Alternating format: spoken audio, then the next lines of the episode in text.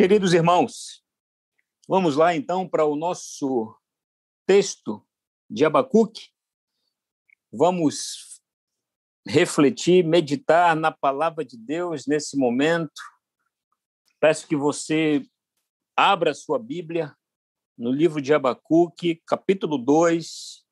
Vamos retornar às nossas reflexões ah, na palavra de Deus, especificamente no livro de Abacuque. Já estamos aí há algum tempo refletindo sobre esse livro, já vimos algumas coisas, já sabemos de bastante coisa. Eu gostaria que você agora encontrasse o capítulo 2, dos versículos 6 até o versículo 20. Nós temos aí um texto ah, um pouco longo diante de nós, mas tentarei ser não muito longo, não é, ser sucinto diante de tudo aquilo que está ah, diante de nós, à nossa frente. Uma vantagem que a gente tem e que acaba nos poupando bastante tempo é o fato de que a gente já sabe do contexto, a gente já pode ter uma visão panorâmica de tudo que está acontecendo aqui. A gente já viu que Abacuque é, está extremamente angustiado diante de, daquilo que Deus é, lhe avisou que vai fazer. Abacuque ora por reavivamento, mas Deus diz que vai trazer castigo. E ele, num primeiro momento, não consegue entender como Deus pode fazer essas coisas, inclusive vai lançar mão da aliança, dos atributos de Deus, e Deus ainda assim diz: Não, eu sou o Senhor, eu vou manter aquilo que eu tenho dito. E aí fala com Abacu que ele parece entender. Ele parece entender aquilo que Deus está dizendo que vai acontecer. E agora, o que nós vamos ver a partir do versículo 6 até o 20 é o detalhe, são os detalhes de como Deus vai cumprir com o seu plano. E já adianta para Abacuque o final da história. E é importante que você perceba que os babilônios ainda não invadiram Judá, ah, eles ainda não entraram. Deus está falando que isso iria acontecer. O Babilônia já está surgindo no horizonte, já derrubou os assírios, já, derrotou, já, já derrotou ah, o Egito e está surgindo no horizonte como uma máquina de destruição em massa está varrendo tudo aquilo ali, conquistando absolutamente tudo aquilo ali, e Judá não escaparia. Não escaparia da força e da violência dos caldeus. E Deus estava usando os caldeus para promover juízo entre as nações pagãs, idólatras e disciplina para o seu povo.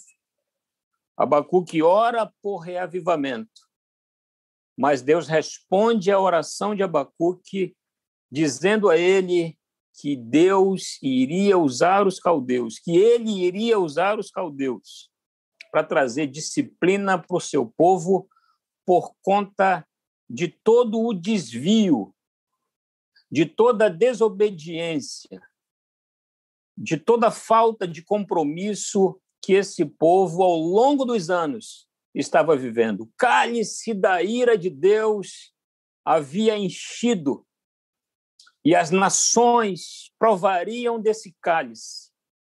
O povo de Deus também seria disciplinado através deste meio. E o que Deus vai fazer agora, a partir do versículo 6 até o 20, é mostrar para Abacuque que depois de Deus usar esse instrumento para produzir juízo e disciplina, Deus trataria com os caldeus.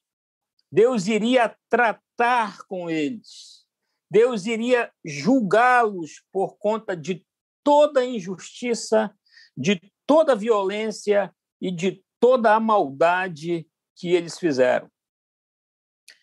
E é exatamente isso que nós iremos ver nesse momento e extrair daqui lições extremamente importantes para os nossos dias hoje.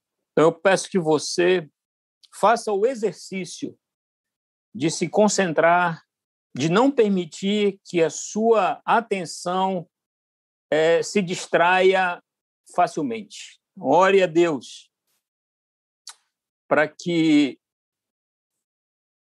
ajude você a ter a sua atenção nesse momento voltada para a sua palavra. Abacuque, capítulo 2, dos versículos 6 a 20, diz assim: Não levantarão, pois, todos estes contra ele um provérbio, um dito zombador, dirão: Ai daquele que acumula o que não é seu. Até quando? E daquele que a si mesmo se carrega de penhores. Não se levantarão de repente os teus credores? E não despertarão os que te hão de abalar? Tu lhes servirás de despojo, visto como despojaste a muitas nações, todos os mais povos te despojarão.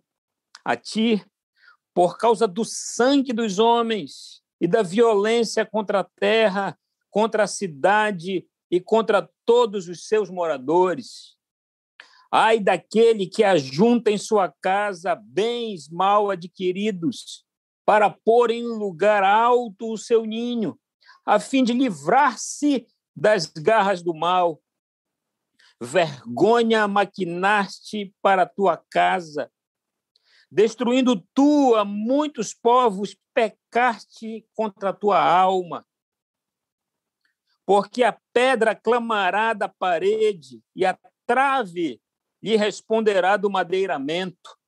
Ai daquele que edifica a cidade com sangue e a fundamenta com iniquidade. Não vem do Senhor dos exércitos que as nações labutem para o fogo e os povos se fatiguem em vão? Pois a terra se encherá do conhecimento da glória do Senhor, como as águas cobrem o mar. Ai daquele que dá de beber ao seu companheiro, misturando a bebida ao seu furor, e que o embebeda para, para lhe contemplar as vergonhas. Serás farto de opróbrio em vez de honra. Bebe tu também e exibe a tua incircuncisão.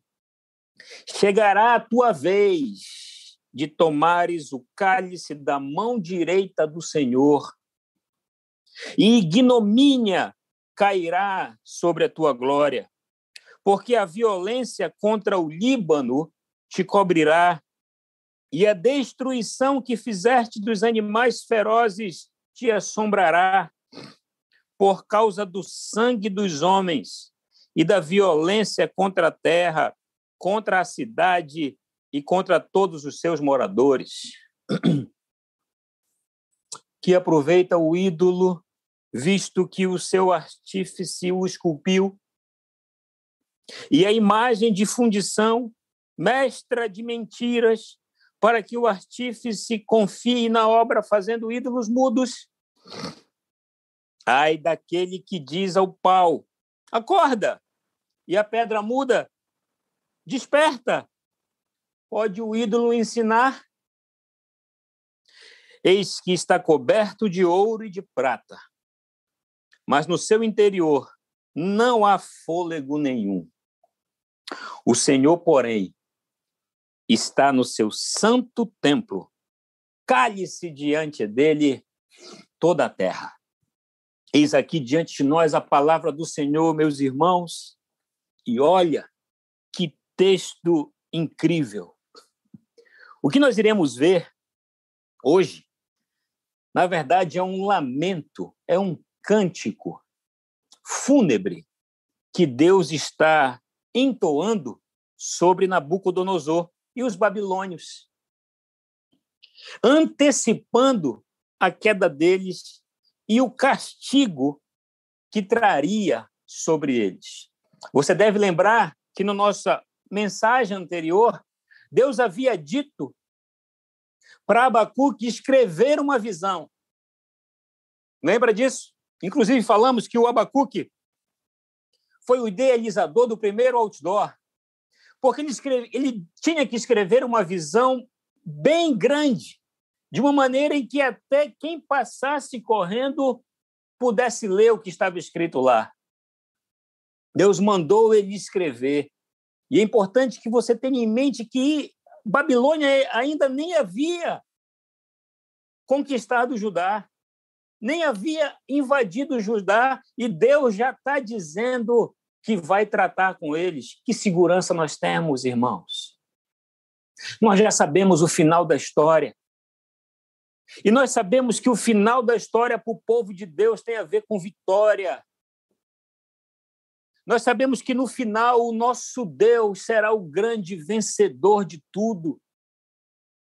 Nós já sabemos o final da história. E veja como isso acalma o nosso coração. O coração angustiado de Abacuque, já sabendo aquilo que Deus iria fazer, porque ele é fiel para cumprir com aquilo que fala. Seus planos são imutáveis não há variação no seu caráter, não há oscilidade naquilo que ele fala, o seu caráter não oscila, a sua vontade não oscila. Deus manda Abacuque escrever com letras grandes a visão. Para quê? Para que as pessoas olhassem e vissem Deus estava falando a verdade quando disse que ia acontecer. Queridos, Deus está falando a verdade sobre o final dos tempos. Deus está dizendo para nós, e o que ele disse para nós acerca do futuro é verdade. Acredite nisso. Aquilo que Deus disse que ia acontecer, de fato aconteceu. E esses cinco ais que nós temos aqui, esse cântico fúnebre, uma forma literária representa, isso aqui que nós lemos, representa uma, uma unidade literária bem distinta, porque vem numa forma de cântico, de zombaria de alguém que foi derrotado, no caso os caldeus, Nabucodonosor, com todo o seu poder, com o seu império, com toda a sua opulência. Babilônia é uma das sete maravilhas do mundo antigo, com seus jardins suspensos, virou nada diante daquilo que Deus estava dizendo previamente para o profeta Abacuque. E ele começa, nos versículos 6 a 8, falando desse primeiro ai. Olha o que diz os versículos de 6 a 8, parte B do versículo 6 até o versículo 8. Ai daquele que acumula o que não é seu e daquele que a si mesmo se carrega de penhores. Não se levantarão de repente os teus credores e não despertarão os que te hão de abalar. Tu lhes servirás de despojo, visto como despojastes a muitas nações. Todos os mais povos te despojarão a ti por causa do sangue dos homens e da violência contra a terra contra a cidade e contra todos os seus moradores. Olha o que Deus está dizendo para Nabucodonosor. Aquilo que você fez será usado exatamente contra você. Babilônia entrava e despojava tudo. Havia um costume naquela época de quando se entrava numa cidade, quando se conquistava uma cidade, aqueles que não eram mortos eram levados como escravos. E todos aqueles bens eram saqueados e eram levados para a sede, no caso para a Babilônia. E esses despojos foram adquiridos de maneira ilícita. Esses bens foram conquistados através da força da violência, e Deus está dizendo, pregando contra exatamente isso aqui e está dizendo para Nabucodonosor e para os caldeus que a mesma coisa que eles fizeram seria feita com eles. E isso se cumpre. No ano 538, os medos e peças conquistam Babilônia. E é exatamente aquilo que eles fizeram com todos os povos, com todas as nações, será feito com eles. Aqui fica claro o princípio da retribuição. Deus é justo, irmãos. Deus é justo. E a sua justiça pede que algo seja feito. Por isso que o enriquecimento ilícito está debaixo de uma maldição divina. Olha o que Deus está dizendo aqui. Ai daquele que acumula o que não é seu. E isso, se a gente for caminhar um pouco na história, a gente vai perceber que não só foi uma prática da Babilônia. Muitos povos fizeram exatamente isso. O que Portugal fez com o Brasil,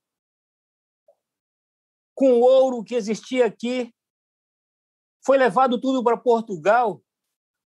Olha o nosso país, olha os que enriquecem no nosso país de maneira ilícita. Nosso país que é caracterizado por corrupção. A gente olha as notícias e ficamos nos perguntando, meu Deus, até quando? Quando o poço é descoberto, quando esses corruptos vêm à tona no nosso país, quando os personagens da corrupção são desmascarados em nosso país, que a gente ouve, lê as notícias, isso nos causa espécie. Até quando, Senhor, isso vai acontecer? O que Deus está dizendo para Abacuque é: fique tranquilo, Abacuque, eu estou vendo tudo. Eu estou vendo tudo. Um dia, estes corruptos prestarão contas diante do Senhor. Eles deveriam estar ouvindo isso daqui. Esses políticos ladrões, corruptos, que usam a sua posição para enriquecerem de maneira ilícita, não sabem que o enriquecimento ilícito está debaixo de uma maldição divina e um dia eles irão prestar conta diante do justo juiz e terão merecidamente, receberão a medida com a qual exerceram. Deus está vendo, irmãos. Deus está olhando absolutamente tudo o que tem acontecido em nosso país e nas nações espalhadas por esse mundo, e essas pessoas, os ímpios, prestarão contas diante de Deus. A gente vive num país que acaba até favorecendo esse tipo de comportamento ilícito. 80% dos crimes cometidos no nosso país sequer são julgados. Sequer são julgados. E a impunidade acaba sendo um grande incentivo para o comportamento ilícito no nosso país. Mas eles precisam saber que eles podem escapar dos tribunais dos homens. Eles podem, inclusive, ser descobertos, mas não cumprirem nenhuma pena diante do, dos equívocos, dos crimes que cometem, mas não escaparão do Senhor não escaparão do tribunal divino. É isso que Deus está dizendo para Abacuque. Eu estou vendo Abacuque. Eu estou vendo absolutamente tudo. Governos usando uma catástrofe para enriquecer, políticos usando a tragédia para tirarem vantagem Deus está vendo, irmãos. E Deus, na sua soberania e poder, vai executar o seu juízo. Descanse nisso, confie nisso. Mesmo que escapem dos tribunais dos homens, não escaparão do Senhor.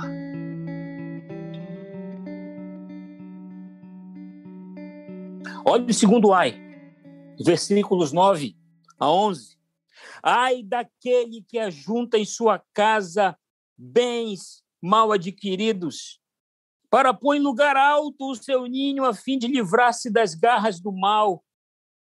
Vergonha maquinar-te para a tua casa, destruindo tu muitos povos, peca pecastes contra a tua alma, porque a pedra clamará da parede e a trave lhe responderá do madeiramento. Olha o que ele está dizendo aqui.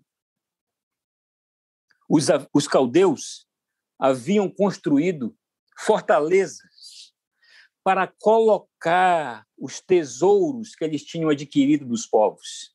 Só para você ter uma ideia, a muralha de Babilônia ela media 21 metros de altura.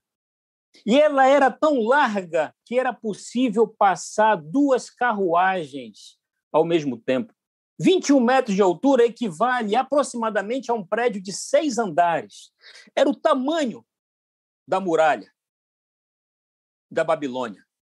Uma cidade construída sobre, sobre o sangue de muita gente, os despojos de outros povos, de bens que não eram seus, de produtos que foram frutos do roubo do saque, a ambição dos caldeus, a, o orgulho, a presunção. Nós iremos construir os nossas muralhas, a, os nossos tesouros estarão em lugares tão escondidos que absolutamente ninguém poderá nos tirar daqui. Não é isso? Não é isso que pensam? muitas pessoas. Não foi isso que pensou o comunismo de Marx? Quando, em nome da justiça, entre aspas, que disse que o proletariado democrático, quando chegasse no poder, seria de fato um paraíso na terra, as pessoas experimentariam que era justiça. E os comunistas, inclusive, chegaram a dizer que a violência seria a parteira da história. Não! A violência foi a coveira da história. Porque havia injustiça. Não houve justiça, é por isso que não funcionou e nunca funcionará. Porque era uma justiça travestida de opressão. Porque quando chegassem no poder, fariam exatamente aquilo que os opressores fizeram. Justiça só existe em Deus, porque Ele é o justo. Ele julga com justiça e equidade. Olha a presunção dos caldeus. Olha a presunção dos babilônios, a ambição que tinham Vamos construir uma fortaleza, vamos colocar os nossos tesouros nesse lugar e ninguém nos tirará daqui. Absolutamente ninguém nos saqueará. Uma falsa segurança. Não era o que dizia os, Edom, o Edom, os Edomitas? Edom, uma cidade privilegiada por conta da geografia, Ninguém nos tirará daqui. Ninguém nos descobrirá. Pensam os gananciosos, os corruptos. Farei de uma forma que não serei descoberto. Se esquecem que não é possível construir nada tão alto e Deus ficar de fora. Não é possível você construir nada tão alto que Deus possa ficar de fora. Ele está vendo tudo e é o que ele diz para Edom, lá em Obadias, capítulo 4. Ainda que tu ponhas o teu ninho entre as estrelas, de lá eu te derrubarei, diz o Senhor. Ainda que tu ponha o teu ninho entre as estrelas, de lá eu te derrubarei, diz o Senhor. Não é possível construir absolutamente nada em que Deus fique de fora. A riqueza adquirida de maneira ilícita seria o combustível da própria destruição dos babilônios. A riqueza conquistada, adquirida de maneira ilícita, seria o combustível para destruir Nabucodonosor. Meu irmão, minha irmã, não receba absolutamente nada que não seja lícito na sua casa. Não adquira absolutamente nada que não seja fruto de licitude, porque Deus pesa a sua mão. Deus está vendo, não adquira nada que seja ilícito, porque senão você está trazendo sobre si juízo de Deus. O cálice da ira de Deus. Atente-se para isso. Olhe os nossos dias. Olha, olha a maneira como os, aqueles que enriquecem de maneira ilícita aquilo que é motivo para eles de segurança, quando são descobertos, passa a ser motivo da vergonha dessas pessoas. Olha o que Deus está falando aqui, que lições nós extraímos daqui. Que lições importantes que nos ajudam a entender o fato de que Deus está no controle de todas as coisas, Deus está vendo tudo, o justo juiz está vendo absolutamente tudo e nada foge do seu controle. Eles iriam prestar contas de toda a maldade, de toda a ilicitude que tinham cometido, Deus iria cobrar. É isso que Deus está dizendo para Abacuque. Abacuque, eu sei que você não entende. Eu sei que você questiona até quando os maus prosperarão. Até quando nós iremos ver a injustiça, a corrupção sendo institu institucionalizada no nosso país? Queridos, Deus está vendo tudo. E um dia, um dia, essas pessoas estarão diante do tribunal de Deus e prestarão absolutamente conta de tudo que fizeram. O terceiro ai, dos versículos 12 a 14. Ai daquele que edifica a cidade com sangue e a fundamenta com iniquidade. Não vem do Senhor dos Exércitos que as nações labutem para o fogo e os povos se fatiguem em vão? Pois a terra se encherá do conhecimento da glória do Senhor, como as águas cobrem o mar. Olha o que Deus está dizendo aqui. Aqui está sendo mencionada a violência com o qual os caldeus usavam para construir, para construir o seu império, a maneira como oprimiam as pessoas. Babilônia foi construída através do sangue dos escravos, da força de trabalho dos escravos. Todo o trabalho de construir a Babilônia, na verdade, seria em vão, porque Deus iria destruir, porque tudo aquilo foi construído. Tudo foi construído com base na injustiça, no roubo, na iniquidade, na violência e todo aquele império iria desmoronar. É dessa forma que Deus trata as nações, irmãos. As nações que foram estabelecidas com base na violência, no sangue, Deus vai tratar. Deus está vendo tudo. Quem humilha e quem degrada o próximo atrai sobre si juízo de Deus. É por isso que o povo de Deus é um povo distinto, um povo que se distingue de toda essa sociedade corrupta violenta e pervertida. Porque o povo de Deus não usa desses mecanismos. O povo de Deus confia no seu Deus. O povo de Deus depende do seu Senhor. Uns confiam em cavalos, nós confiamos no Senhor. Nós não nos estribamos no nosso próprio conhecimento. E Deus está no controle de todas as coisas. E mesmo e mesmo que essas pessoas escapem da justiça dos homens, não escaparão da justiça de Deus.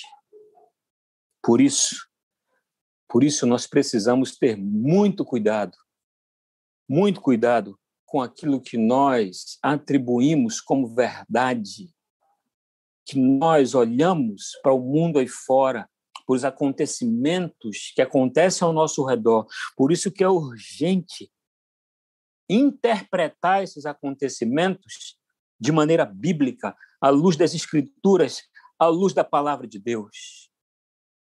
Olha o que diz o versículo 14. Uma profecia para o tempo da igreja. Abacuque não consegue ver isso, não consegue presenciar isso, ele nem está, ele nem vai ver isso, irmãos. Olha que incrível! E é a mesma coisa que Deus diz para nós hoje. Por isso que nós não vivemos por vista, nós vivemos por fé, nós não vivemos de explicações, nós vivemos em, por confiar nas promessas de Deus, mesmo que eu e você não vejamos os cumprimentos dessas promessas aqui, ainda assim nós cremos no Senhor. Era isso, esse é aqui o ponto. É isso que Deus está falando para Abacuque. Ainda que você não veja Abacuque, como de fato não viu, você deve crer, você deve confiar você deve acreditar que aquilo que eu estou falando vai se cumprir. O mesmo se aplica a nós, queridos irmãos. Ainda que não vejamos o cumprimento dessas promessas, o que é exigido de mim de você hoje é crença, é fé, porque nós não vivemos por vista, nós vivemos por fé por confiança em Deus e na Sua palavra. A terra se encherá do conhecimento e da glória do Senhor, como as águas cobrem o mar. Aqui é uma profecia para o tempo da igreja. Por quê? Porque através da igreja, esse conhecimento sobre Deus será espalhado para todos os lugares do mundo. Lembra da ordem que Jesus dá aos seus discípulos e de por todo o mundo e pregai o evangelho a toda criatura, uma profecia para a igreja, porque é através da igreja que esse conhecimento da glória de Deus se espalhará. E de acordo com Mateus, capítulo 24, versículo 14, e esse conhecimento e esse evangelho será pregado em todos os povos, para o conhecimento de todas as nações. Então, virá o fim.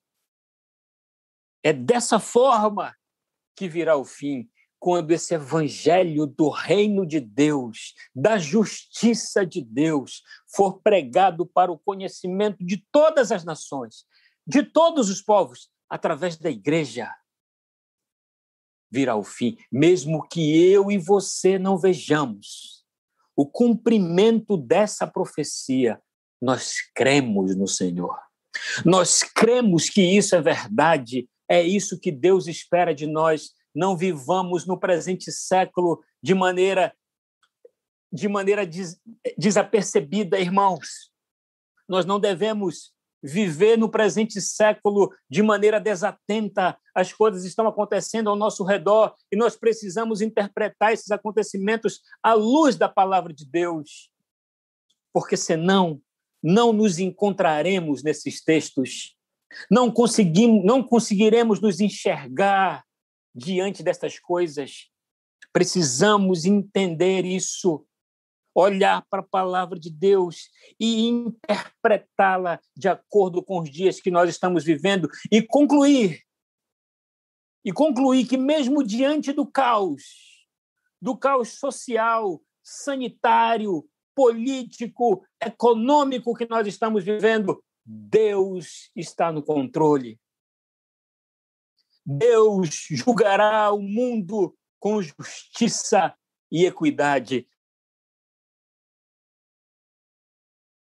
Irmãos, nós não podemos perder isso de vista. Qual é o quarto ai? Está lá, do versículo 15 ao versículo 17. Ai daquele que dá de beber ao seu companheiro, misturado a bebida ao seu furor, e que o embebeda para lhe contemplar as vergonhas, serás farto de opróbrio em vez de honra.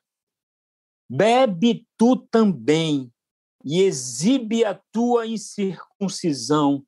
Chegará a tua vez de tomares o cálice da mão direita do Senhor, e ignomínia cairá sobre a tua glória, porque a violência contra o Líbano te cobrirá, e a destruição que fizeste dos animais ferozes te assombrará por causa do sangue dos homens e da violência contra a terra, contra a cidade e contra todos os seus moradores.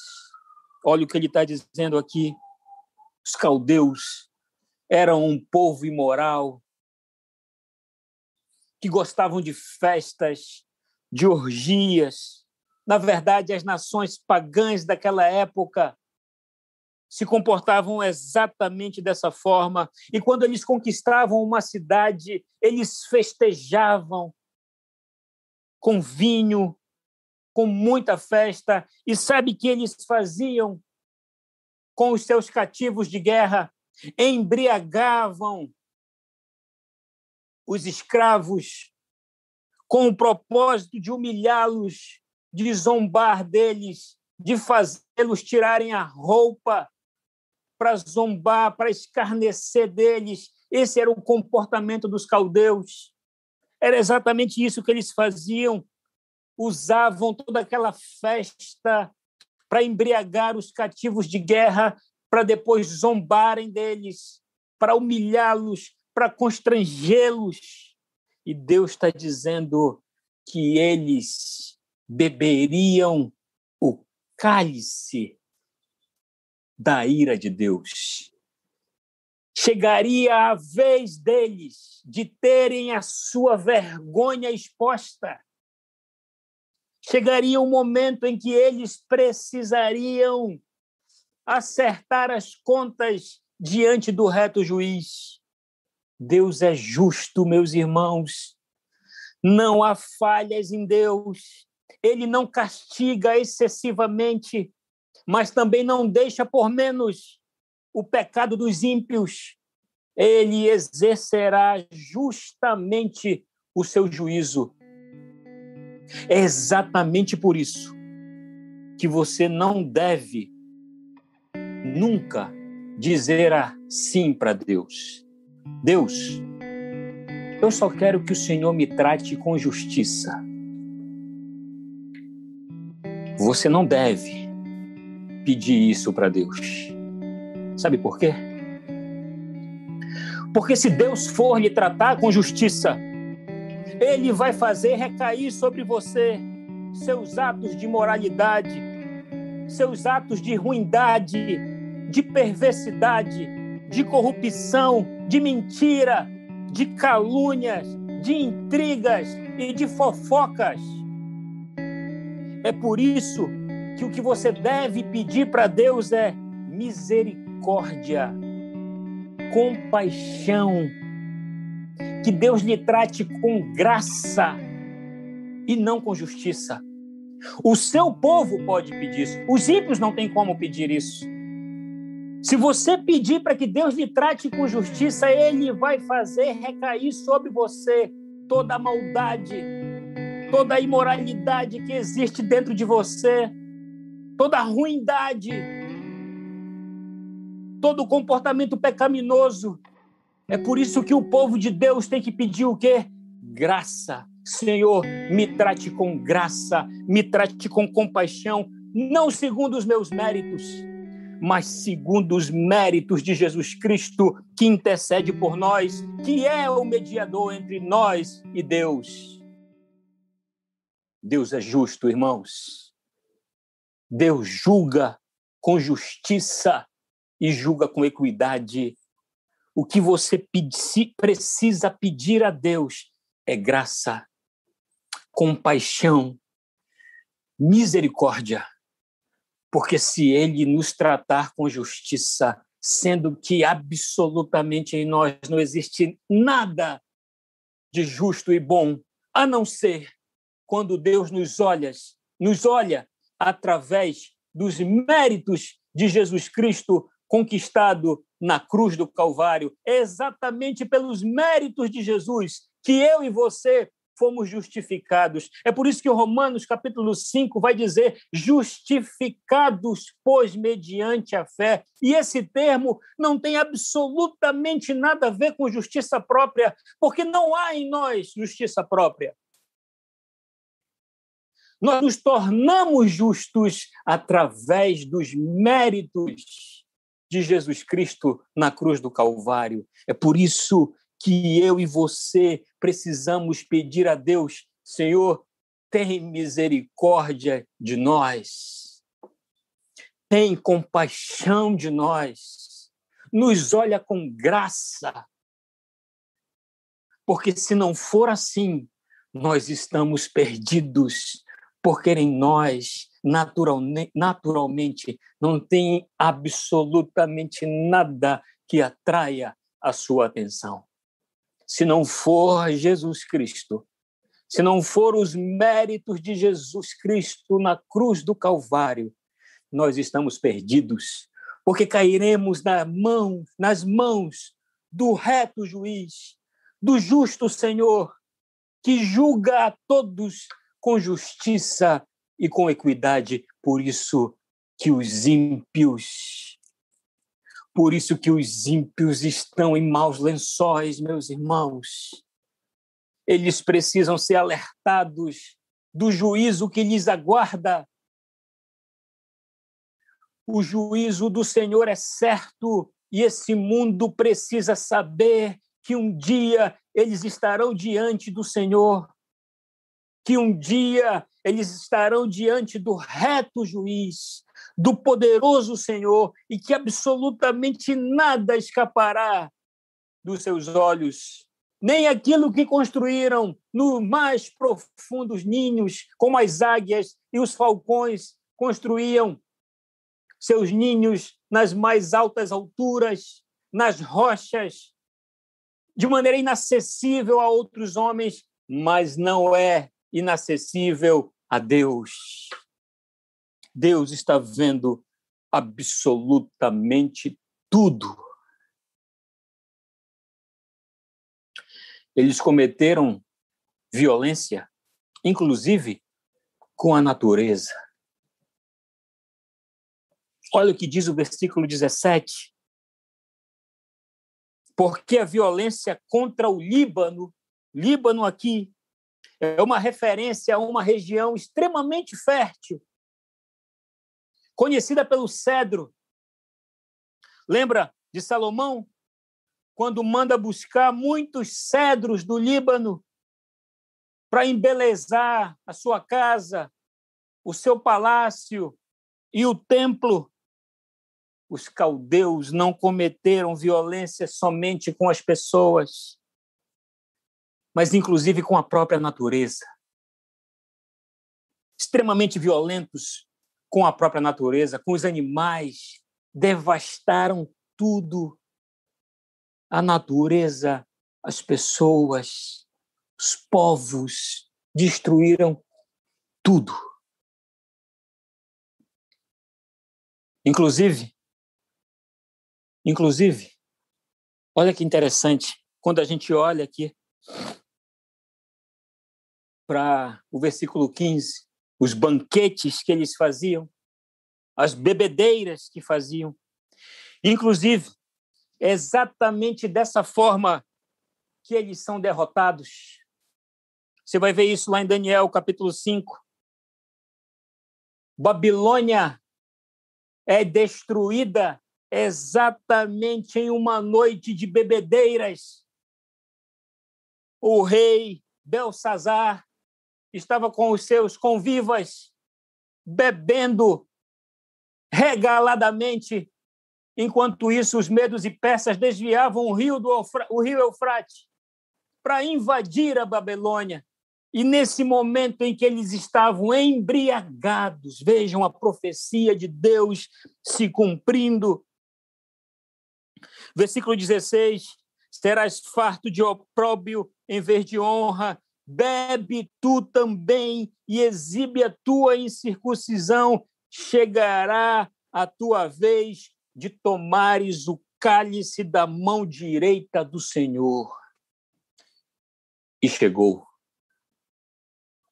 538 antes de Cristo, no momento de bebedeiras, de embriaguez, de festas, os medos e peças conquistam Babilônia, devastam Babilônia, e chegou a vez de eles experimentarem do cálice da ira do Senhor, porque foram cruéis e seriam tratados da mesma com a mesma medida que trataram. Por fim, o quinto e último ai, os versículos 18 e 19. E interessante que o versículo 18 dá uma introdução da esse ai, e o ai de fato está no versículo 19. Que proveito o ídolo, visto que o seu artífice o esculpiu? E a imagem de fundição mestra de mentiras, para que o artífice o artífice confie na obra fazendo ídolos mudos. Ai daquele que diz ao pau: Acorda! E a pedra muda: Desperta! Pode o ídolo ensinar? Eis que está coberto de ouro e de prata, mas no seu interior não há fôlego nenhum. Agora Deus está clamando contra eles a respeito da idolatria um povo extremamente idólatra. Os ídolos são enganadores, porque, porque nos passam a ideia de serem deuses e de representar a divindade, quando, na verdade, nada são. E a lista dos deuses babilônicos era muito grande, irmãos. Eles adoravam deuses como Marduk, Suti, Tiamat, Ansati e outras dezenas de deuses. É exatamente contra tudo isso que Deus está irado. Que Deus está irado. Idolatria. A idolatria começa com Lúcifer, quando quer ser igual a Deus. E Romanos capítulo 1 vai mostrar de maneira muito clara que os homens são indesculpáveis.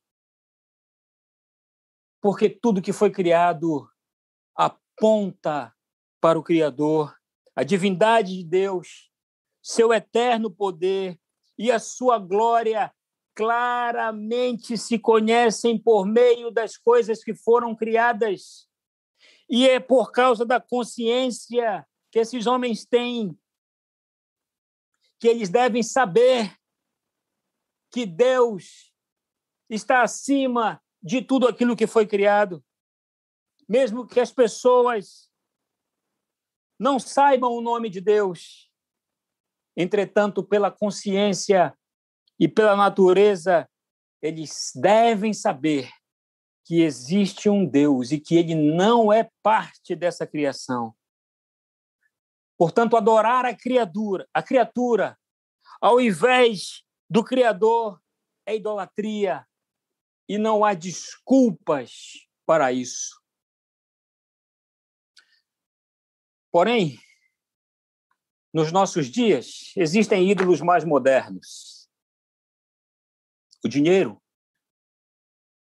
O dinheiro acaba se tornando um ídolo onde casamentos são feitos e desfeitos em nome do dinheiro, que não é tão somente moeda, mas é um espírito, mamon. O dinheiro pode ser um ídolo, o ventre pode ser um ídolo. Filipenses vai dizer isso. O Deus deles é o ventre, adoram aquilo que gostam. O conhecimento pode ser um ídolo. 1 Coríntios, capítulo 8, vai falar sobre isso. Queridos, queridos irmãos, cuidado com isso. Deus não divide a sua glória com absolutamente nada e nem ninguém. Não adore criatura, adore tão somente o Criador. Deus está irado com o comportamento idólatra dos caldeus, está irado com o comportamento idólatra das nações espalhadas por esse mundo e um dia exercerá o seu juízo com justiça e com equidade. Não nos enganemos, de Deus não se zomba. Versículo 20. O Senhor, porém, está no seu santo templo. Cale-se diante dele toda a terra, diante da glória de Deus e diante da sua majestade, um dia toda a terra vai calar e vai emudecer quando estiverem diante do justo juiz, não terão argumentos. Não terão argumentos para apresentar diante do soberano e santo juiz. Gostaria de encerrar relembrando algumas das lições que nós podemos extrair aqui desses textos. A primeira delas é a veracidade das palavras de Deus. Deus não está mentindo, irmãos, quando diz o que vai acontecer com este mundo. Deus está falando a verdade as palavras de Deus são verdades. Acredite nisso. Mesmo que eu e você não vejamos o cumprimento dessas palavras aqui, aquilo que Deus disse sobre o nosso futuro acontecerá. Acredite, confie nisso. Deus tem o controle da história. E nós já sabemos o final da história. O final da história é de vitória para o povo de Deus. Para o povo de Deus. Por isso, a segunda lição que a gente pode extrair daqui é que Deus continua no controle. Mesmo que os homens, os homens maus, os povos maus escapem dos tribunais humanos, não escaparão do juízo de Deus. Não escaparão da justiça de Deus. Confie que Deus tem o controle da história. E por isso, a vitória final vai ser de Deus. Mesmo que possa não parecer, mas a vitória final será do nosso glorioso Senhor. Porque nós não vivemos por vista, nós vivemos por fé. Nós vivemos de promessas e não de explicações. Creia nisso. Descanse nisso. E qual é o resultado disso tudo, então, depois que Abacuque sabe de todas essas coisas, ouve, tem essa visão, de todas essas coisas. Qual é o resultado? O que é que é produzido no coração de Abacuque? Mesmo diante do caos que vai suceder a Judá, mesmo diante de todos os acontecimentos que eles irão experimentar, a promessa que Deus faz, o que que isso produz em Abacuque? Louvor. Louvor. Que é o que nós iremos ver no nosso próximo estudo. O louvor de Abacuque. A oração de Abacuque, que no primeiro, que no primeiro momento está extremamente angustiado, um coração em guerra, em conflito. Agora a gente vai ver que o livro de Abacuque vai terminar com louvor. Começa com angústia, começa com conflito, mas termina com louvor. Termina com louvor. E muito se assemelha aos nossos dias. Dias esses incertos, difíceis, adversos, conflitantes, mas que diante das promessas de Deus, diante do conhecimento de que Deus está no controle, também deve produzir no meu e no seu coração louvor, adoração, confiança, esperança. Não perca isso de vista. Que essas verdades produzam no meu e no seu coração esperança, confiança e louvor. Vamos orar? Vamos agradecer a Deus por isso? Vamos pedir graça, sabedoria, para que a gente se porte diante desses dias adversos, difíceis, com fé, confiança e esperança. Vamos orar, meus irmãos?